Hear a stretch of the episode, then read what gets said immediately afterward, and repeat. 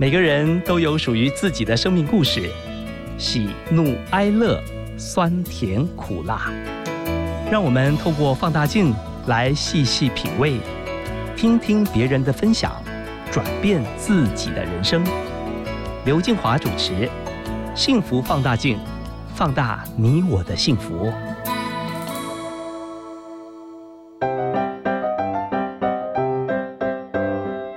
起拿出手中的幸福放大镜。今天我们要来看看经典歌后赵咏华。她从小开始学习声乐，在小学二年级开始演唱卡通歌曲，一共灌录了二十多张卡通歌曲专辑。除了《无敌铁金刚》《科学小飞侠》《小樱的故事》等合唱曲之外，在一九七七年，她独唱的《小天使》主题曲，更是大家耳熟能详的卡通歌曲。赵咏华毕业于治理商业专科学校商业文书科，并由点将唱片发行第一张个人专辑《多说一些话》开始走红。他在三十二年的演唱生涯当中，唱过许多经典歌曲，包括《最浪漫的事》《求婚》。我的爱，我的梦，我的家，还有相见太晚等等。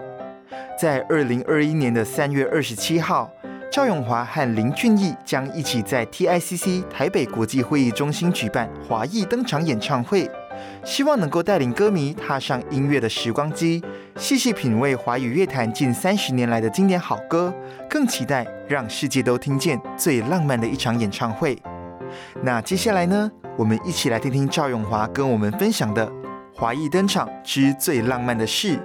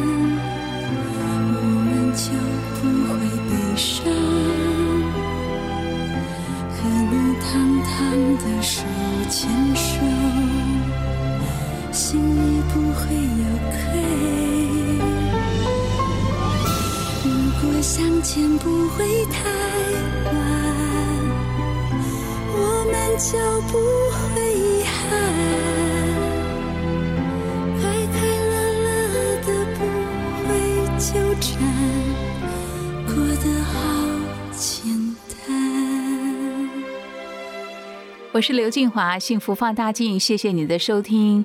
这是我第一次老实哈跟我的听众说，我不是追星族，但是我真是喜欢现在坐在我对面这位歌手啊，我好爱好爱他的歌，他就是赵咏华小姐。嗨，金华姐你好，各位幸福电台的听众朋友，大家好，我是赵咏华。怎么办啊？跟你讲话我都有点吃螺丝，怎么办？相见欢喽！今天第一首歌是我选的，是。相见太晚，其实好早好早就想访问你，因为我好爱好爱你的歌。谢谢你，我希望今天看到我以后，你更爱我的人。Yes，真的，我要形容你的歌哈，其实跟你的人见到面之后是一样的，就是很有温度。你的声音是有暖意的，你是我的知音哎，很特别，而且好圆好润。我其实这样有鸡皮疙瘩起来。金华姐，我跟你说，其实我认真唱歌了这么久，我都希望借由我的声音能够传递很多温暖，即使歌声或是歌词它是悲伤的，最后还是希望大家拥有力量。就好奇妙，我就是特爱你的歌。谢谢。我在主持节目的时候，算是首选吧。哦，我爱你，谢谢。我后来去搜寻了你的一些背景资料，我才发现，我的天呐，你竟然也做过广播节目呢！啊，对，我可是跟你们比起来，我就是你知道，就是新手新手。但是我还蛮喜欢在电台的时候，他可能有别于一般歌手在做宣传，你可以聊到很多自己的生活，还有自己比较内心的世界，可能是一般歌手在电台里面没有办法聊到比较深入的问题。当时你不害怕，就是一个歌手，然后突然去做了广播节目，你会很勇敢的就接下来哦。其实就是尝鲜吧，那时候刚开始觉得，但我一直觉得歌手。如果他的歌声里面有故事，可是光宣传的时候你是不知道他故事背后的过程是什么。可是如果借由广播可以聊到更多内心世界的话，会让更多人知道我内心里面的想要给的祝福跟温度如何产生。哎，永华，为什么你的歌声哈就是充满了感情呢？那是怎么样放进去的？那跟一般的歌手感觉不太一样。你不是表现你的技巧，对。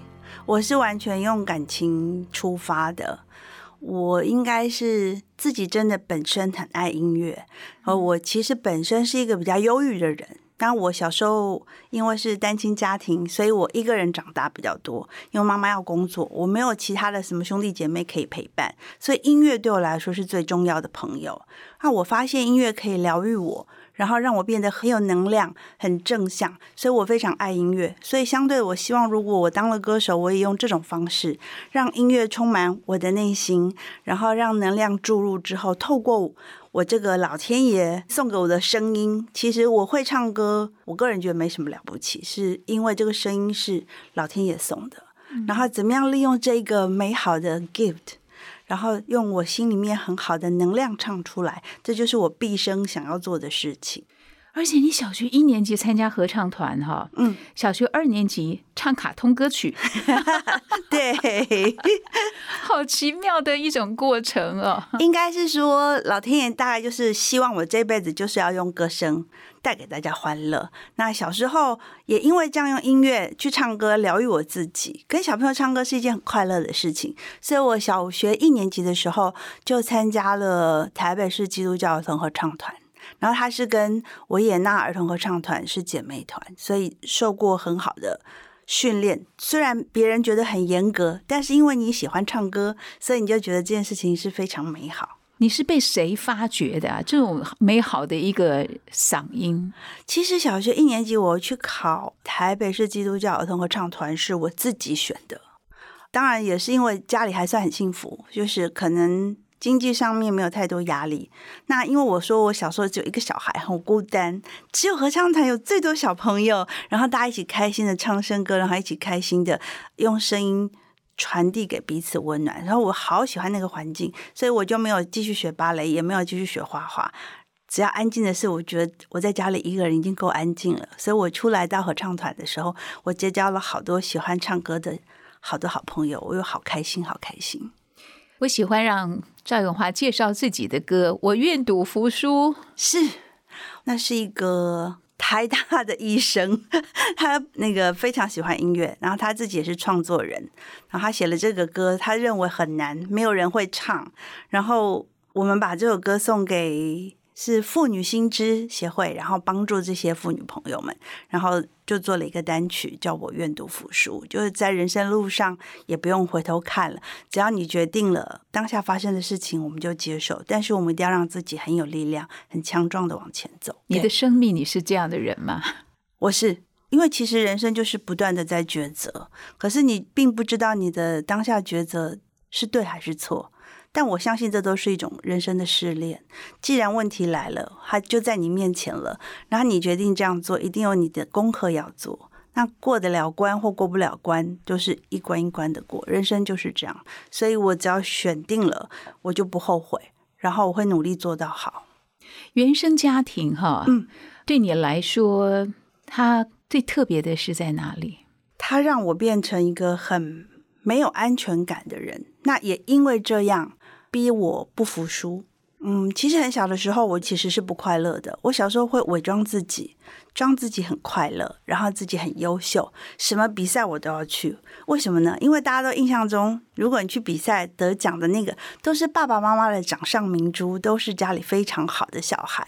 那我为了营造这个假象，不让别人发现我没有爸爸一起生活的事实，所以我让自己假装很优秀。但其实我一点都不爱读书，然后我也不是真的那么会读书。那他就故意参加很多很多很多的活动啊。小学一年级，我就跳了话剧的歌舞剧当主角。可是你问我怎么发生的，我不知道。可是我长大以后，我检视自己，我觉得那都是一种伪装，伪装让大家不看到我现实生活中家里的残缺。那也因为这样子呢。我变得好像很有人缘，然后我好像很享受在舞台上的感觉。然后当我上舞台以后，我发现那是一个我可以精进的地方。我就发现我可以因为这样的自卑、不满跟伪装，然后让我强迫我自己在舞台上强壮。可是永华，你在舞台上你是始终被看到的耶，这会不会也成为另外一种压力啊？嗯，压力一定会有。如果你爱这个事情，重视这个事情，它肯定会有压力。可是压力如果可以让自己进步，我觉得也不错。但是如果压力太大的时候，像中间我其实大家最喜欢的、最浪漫的是这首歌。大家看到 MV 那个时候，其实我是很严重生病的，就是甲状腺亢进，没有办法睡觉。感觉上化妆都很漂亮，所以其实我常常会跟我们的公司同事说，其实我们在做这个工作就是送大家一个梦，就大家换到画面啊，美好啊，漂亮啊，然后一个好像你觉得哦，心里面很踏实的梦。可是其实我们在帮大家组一个美好的梦想，但我们每个人扮演的那个角色都很重要，我们每个人自己角都很 tough。我跟你讲，这样我好心疼你 啊！不会，其实我相信不是只有我这样，很多艺人其实都是这样的。但我觉得这是我们生命存在的意义。但是你好棒，我觉得你找到自己。对，如果每次人家问说你喜欢你几岁几岁时候的样子，我永远说是我现在的样子。哇！因为我一直觉得现在的自己就是学习之后，然后放松之后，成长之后最松的自己。那人就是一直不断的在生活中总要学些什么，在里面你曾经有说一句话哈，你说很多人的生活，你发现，嗯，他竟然可以跟你的音乐连接在一起，是这改变了你的想法。是有一次我觉得很惊讶的一个美好的经验，就是在《滚石三十》的时候，我在台下看到了我的偶像齐豫姐，然后。你知道，其实那时候我也就是歌手了，也还算不错。然后我们当时同台演出，但是我就是变成了他的疯狂粉丝，从小就是。那难得可以同台，当他唱歌的时候，我在台下欢呼啊，然后他唱《橄榄树》，然后我就哭泣这样。然后当然在前面的时候呢，琪姐就问说：“那永华，你这是要唱什么歌？”我就说：“我要唱最浪漫的事啊，我还能唱什么？每次都点这首歌。”然后他就说。很好啊，我都唱橄榄树唱了三十七年了。然后我就在想说，对呀，而且他唱了这么久，我还在台下为他疯狂。所以相对论就是，如果我在台上唱，你很喜欢最浪漫的事，你在台下看，不管多久，你还是会有那个悸动。那于是我希望我每一次的演出都要希望让人家是第一次看到一样的，我都要很认真。也许我们就相遇这么一次，然后在这次我们相逢的面对面。然后我一定要让你有最多最美好的回忆，所以我觉得琪姐是我生命中很好的心灵导师。她随便说了一句话，可能就让我当时可能是在工作比较疲乏的时候，呃，稍微找不到 balance 的时候，又点醒我。然后我发现，对我每一次唱歌都也要像第一次上台一样的初心。其实我以前在参加一些演唱会的时候，站在。一位观众的立场，我真的是有想过。我说这些歌手，他每次登台，台下的人都喜欢听到他的成名曲。嗯，那对于歌手来说，他始终唱来唱去就是这些歌的话，是那种什么感觉？我那时候没有人给我答案呢。我可以告诉你答案，因为每场来的人不一样，每一次听的人的眼神跟你的对应不一样。如果你仔细去欣赏，然后仔细去咀嚼，然后仔细去接收这些美好的祝福的眼神的话，其实每一场都感觉都不同。还有我们到不同的地方去演出，每个人的人文反应生活的方式不一样，他表现出来的喜欢你的方式，或是他回应的方式都会不太一样的。所以其实对我们来说，那都是一些接受一些不同的幸福。现在我们听到的是幸福的赵永华，是没错。其实从一段人生的道路啊，走向他现在看到自己要的幸福，嗯哼，啊，也是不太容易。那可能刚好在我们收音机旁有一些朋友，他就是被困住的，是呃，他可能不知道为什么会这样，可能就找不到答案，呃，会不快乐，会常常掉眼泪等等。像从不快乐甚至忧郁，然后走向了一个亮处，然后找到了自己要的幸福。你说现在是你最喜欢的自己，对，你会给那些朋友什么样的建议？你过来人的经验，我觉得不要先急着找答案，先给自己多能量，找阳光，找力量。我觉得这个才是最重要。当你有了这个力量，度过难关以后，你再回头检视，看看当时到底发生什么事。因为当你在很低潮、很困顿的时候，脑袋瓜是不清楚的。怎么样让自己变得很平静、很稳定的时候，我们再来回头看答案。而且也人生也不一定每一次都找得到答案。我们人真的是很渺小的。我不喜欢人家说人定胜天，其实天好大，宇宙更大。我觉得人就只要做好自己基本的，好好开心的生活，好好呼吸，好好赚自己能够用的钱，然后好好健康的可以跟朋友一起吃饭聊天，这就是最大的幸福了。不只是你爱唱歌，是。一九九六年，你参加屏风表演班十年大戏，是。京剧启示录演出，第一次参与舞台剧，你就担任女主角，而且拜师学习京剧的唱腔身段，表现非常的棒。谢谢，我的天哪！我跟你说，真的，我爱音乐这件事情，爱唱歌这件事情，就是一个很美好的错误开始。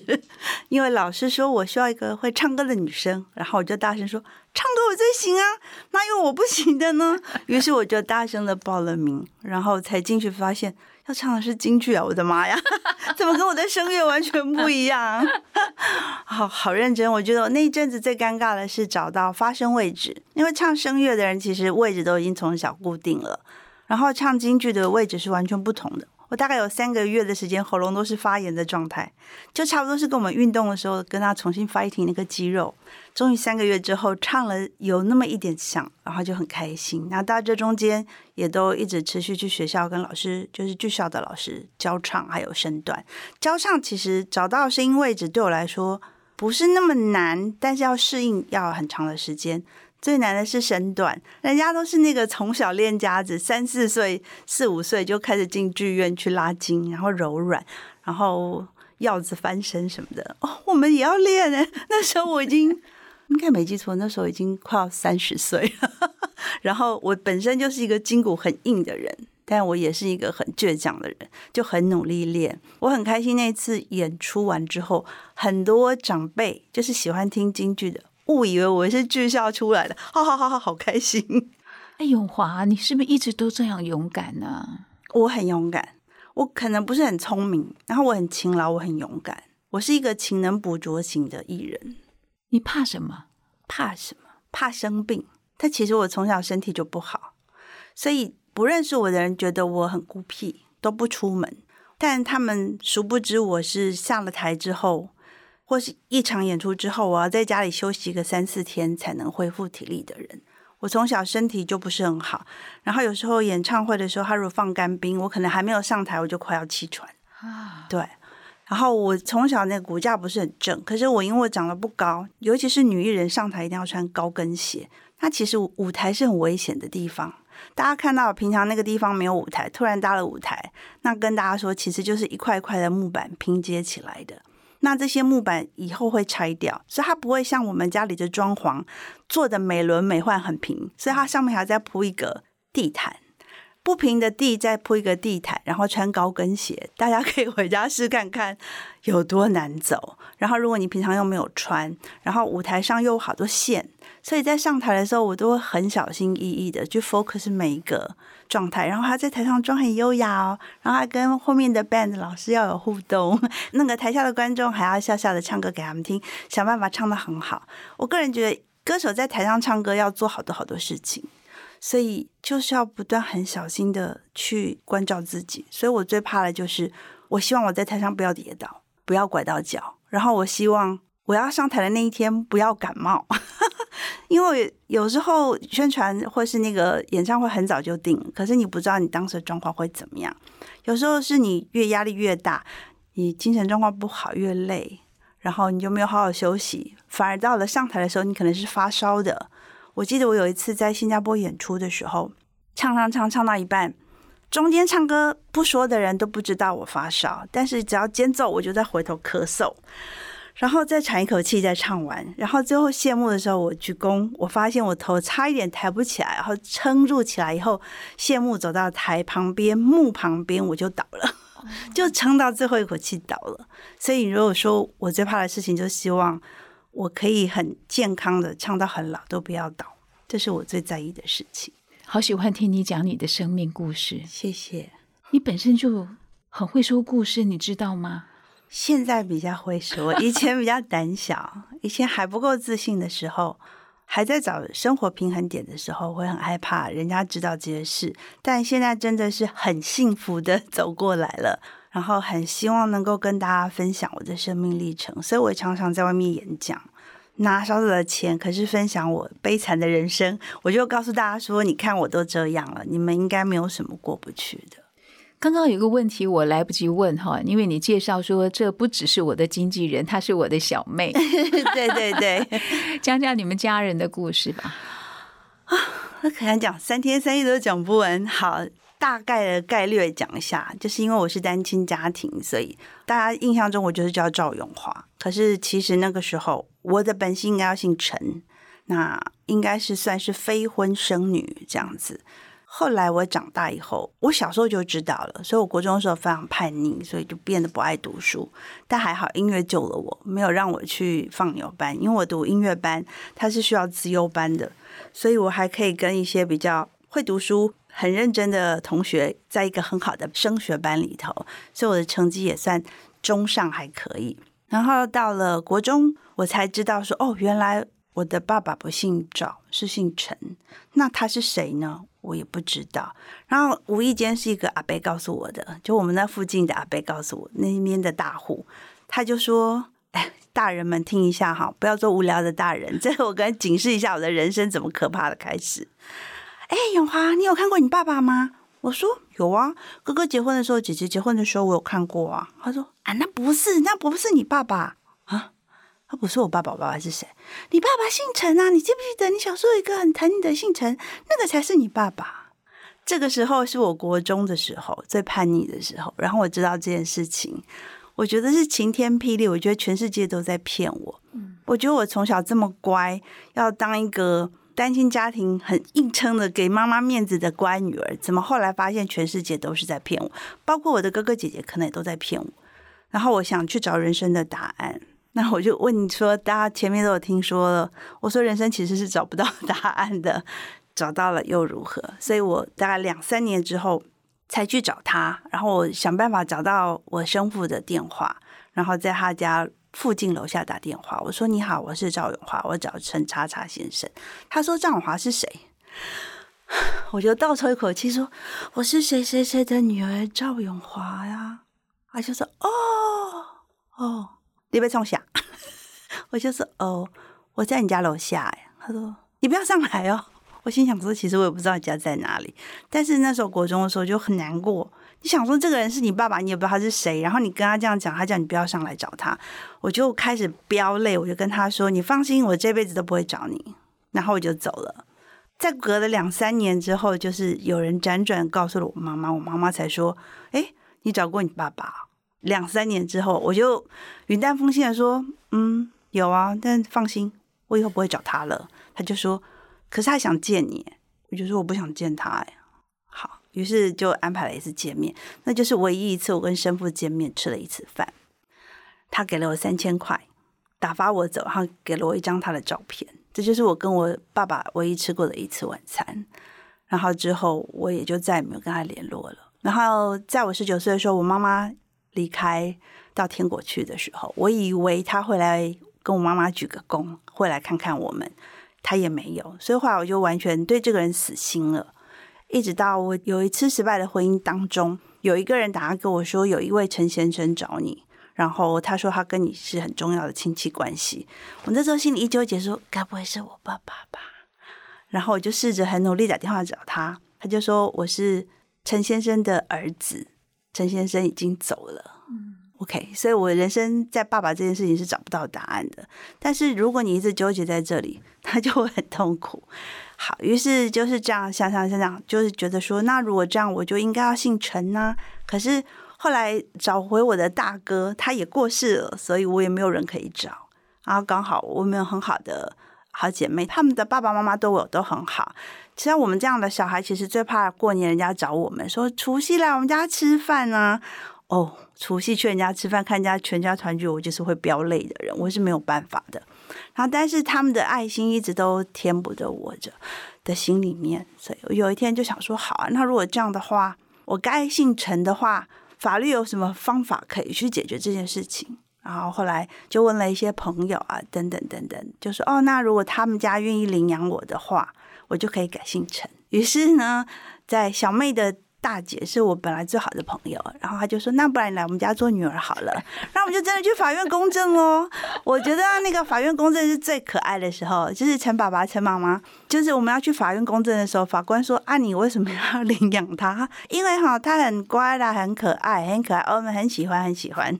”然后法官就一直笑。我就想说，这是一个人生最妙的时候。法官大概从来没有。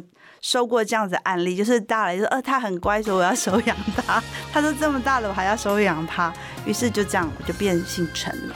于是我就回归真正陈家的女儿。这就是我简略的 成长故事。我们亲口来听赵咏华唱《我的爱，我的梦，我的家》。我曾经到处寻访，想找到最美丽的花。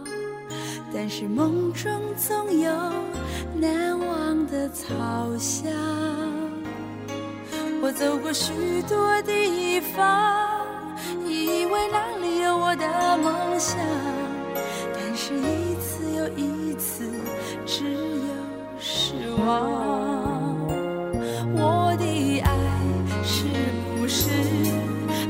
是最初的等待？我的梦有没有遗忘在记忆的皮箱？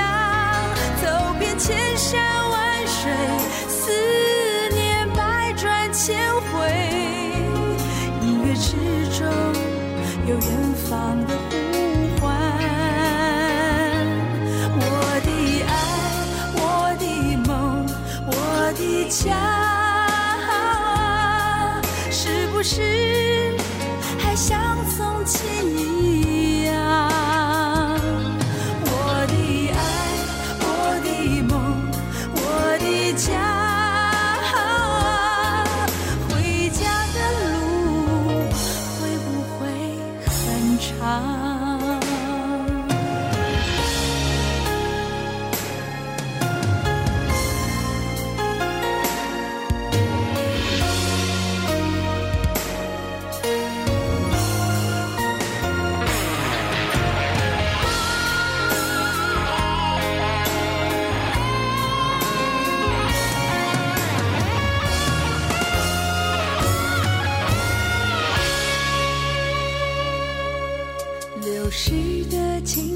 岁月，挡不住世事的改变。能否再看一回灿烂的容颜？曾拥有花样的年华，都在风雨中慢慢憔悴，白了一丝又一丝少年黑发。我的爱是不是还是最初的等待？我的梦有没有遗忘在记忆的皮箱？走遍千山万水，思念百转千回，我音乐之中有远方的呼唤。我的爱，我的梦，我的家，不是还像从前一样？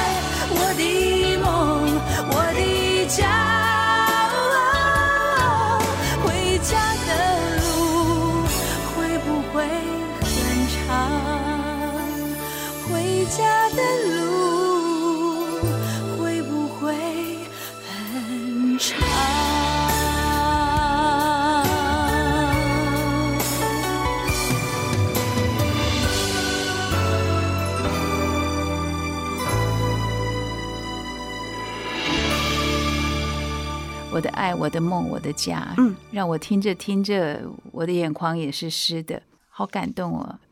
虽然在过程里面有许多的伤害，但是你是那个最不缺爱的人，反而你看到了真爱你的人。其实身边都有很多爱我们的人。但是我走出忧郁症之后，我发现忧郁症的患者就是完全看不到爱。那其实有好多好多的关怀跟爱都在旁边。那当你有一天慢慢慢慢感受到的时候，把那个开关打开的时候，你就发现其实人活在这世上，就像我前面说，能够好好呼吸、好好吃饭、好好过日子，就已经是万幸了。永华，其实透过你的生命故事，其实你可以帮助很多很多人呢。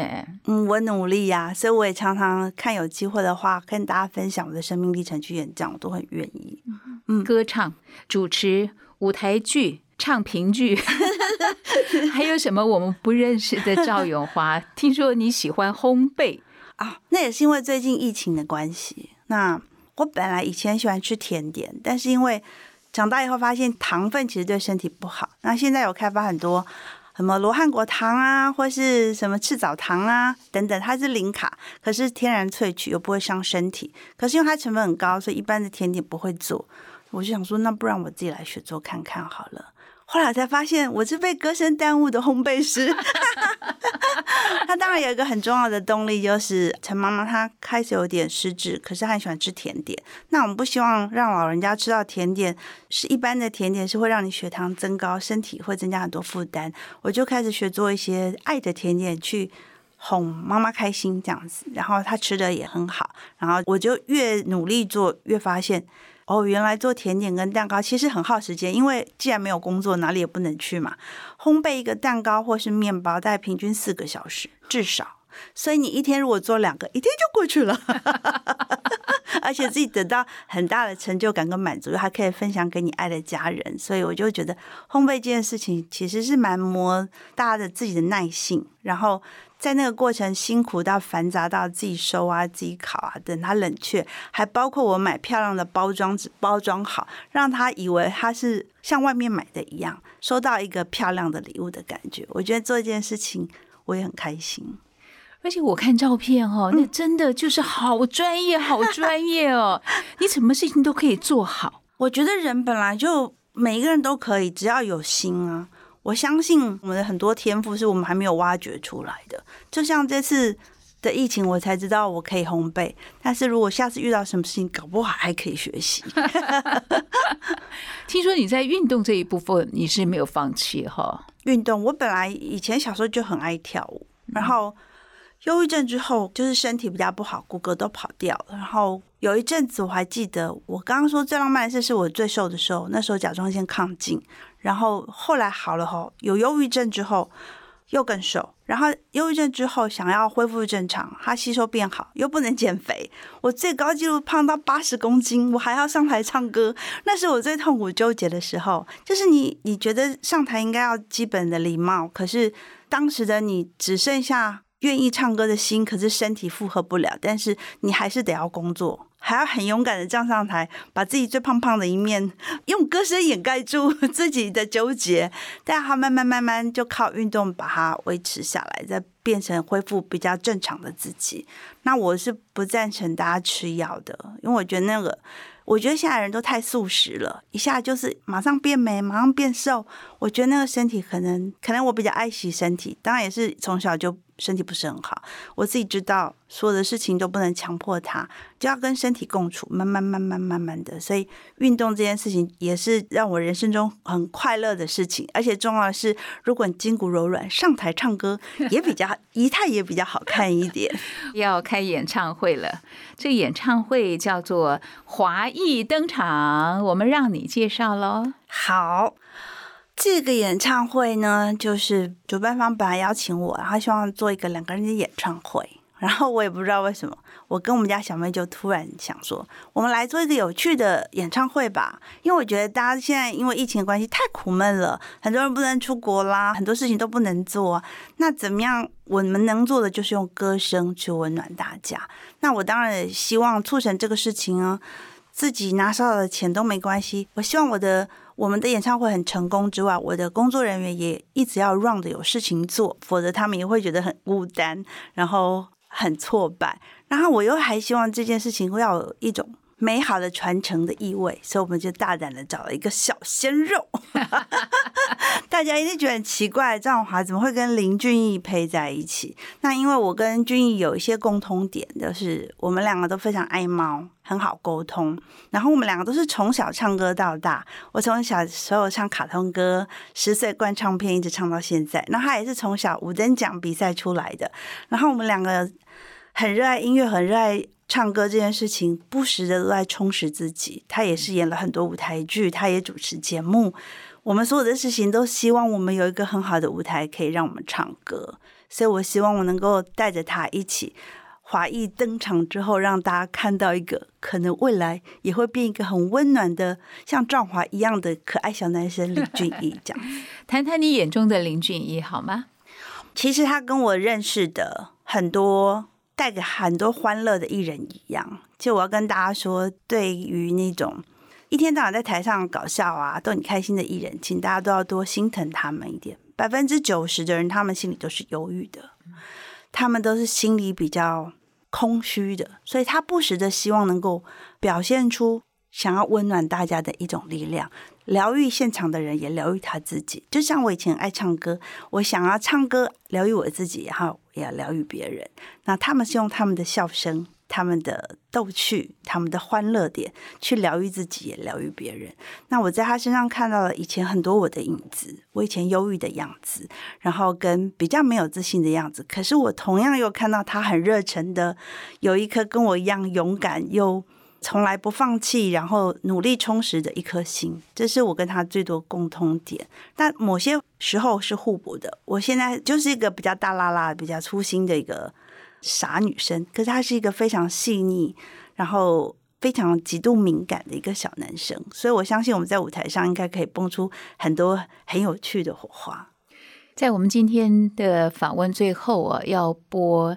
赵永华的歌曲《嗨，听我这首歌》，你告诉大家你们的演唱会是在什么地方？他的售票的时间还有演唱的地点？我们会在明年的三月二十七号在 TICC 办演唱会，华裔登场。然后你可以在年代售票系统或四大超商都可以买得到票。祝福你们，谢谢，希望你们整个演唱会都顺利成功。谢谢，也祝福你。未来所走的一切路，我觉得没有白白受的苦，所有的辛苦后面都是满满的祝福。对，谢谢你，我会努力的。加油！好谢谢我最爱的主持人，谢谢 爱我的金华姐，谢谢幸福电台跟，赵远华说拜拜，拜拜拜。嘿，你又来听我唱这首歌，我不知能带给你忧伤还是快乐。逝去的岁月里，我也有初恋的滋味，而情歌声中，我的情感不愿再错。嘿，不要拿麦克风来吓惊吓中长大的孩子容易早